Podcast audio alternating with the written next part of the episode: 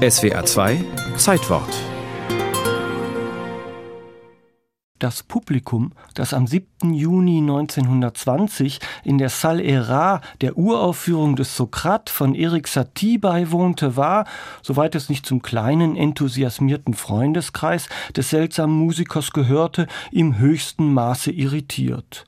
Und auch wir geraten gelegentlich noch ins Staunen. Jedenfalls scheint dem symphonischen Drama Sokrates für Instrumente und Stimme alles zu fehlen, was man von Musikern radikalisierter Philosophie erwartet. Überhaupt hatte Satie sich aus den Dialogen des Platon drei Passagen herausgesucht, die einfach nur von Sokrates erzählen und im dritten Teil mit dem Tod des Meisters enden. Bei der Uraufführung, so erinnert sich der Komponist, habe er den Saal über den Platon-Text lachen sehen.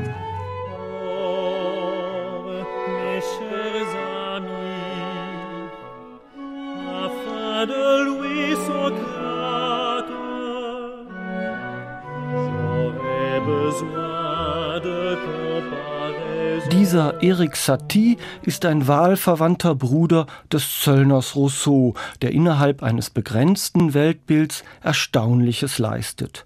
Auf dem Konservatorium habe er so recht nichts lernen wollen. Lehrstoffe und deren Verwalter reizten ihn immer wieder nur zu Spott.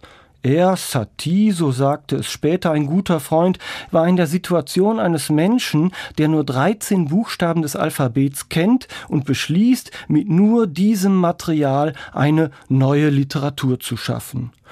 Dementsprechend seltsam formuliert sich der 1866 geborene Sonderling. Aus heutiger Perspektive ist er ein Crossover-Genie, einer, der Kintop und Kunst verwischt und Stücke mit Titeln wie Die vertrockneten Embryos versieht.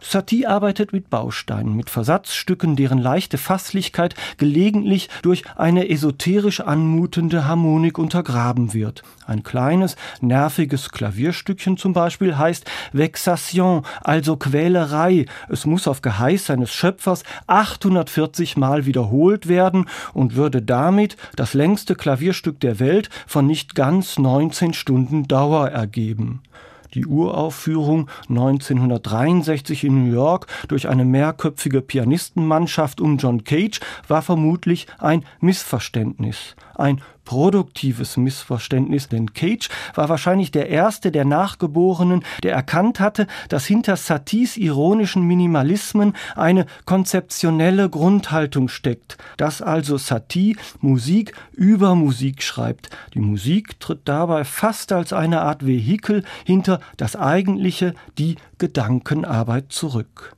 So gesehen ist dieser Eric Satie einer, der lächelnd musikalische Weltbilder in Gefahr bringt, darin dem Erfinder des Readymates Marcel Duchamp ähnlicher als dem hochverehrten Claude Debussy.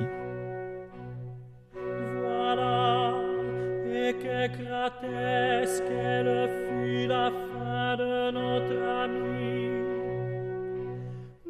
plus sage et du plus juste de tous les.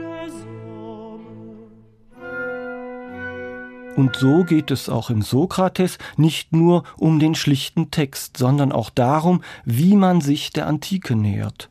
Komponiert werden Ehrfurcht und notwendige Distanz, als ein keusches Rezitativ mit fremdartigen Melismen. Die Musik will ihr Sujet auf keinen Fall beschädigen und erreicht damit die Übereinkunft mit einer großen Aufgabe.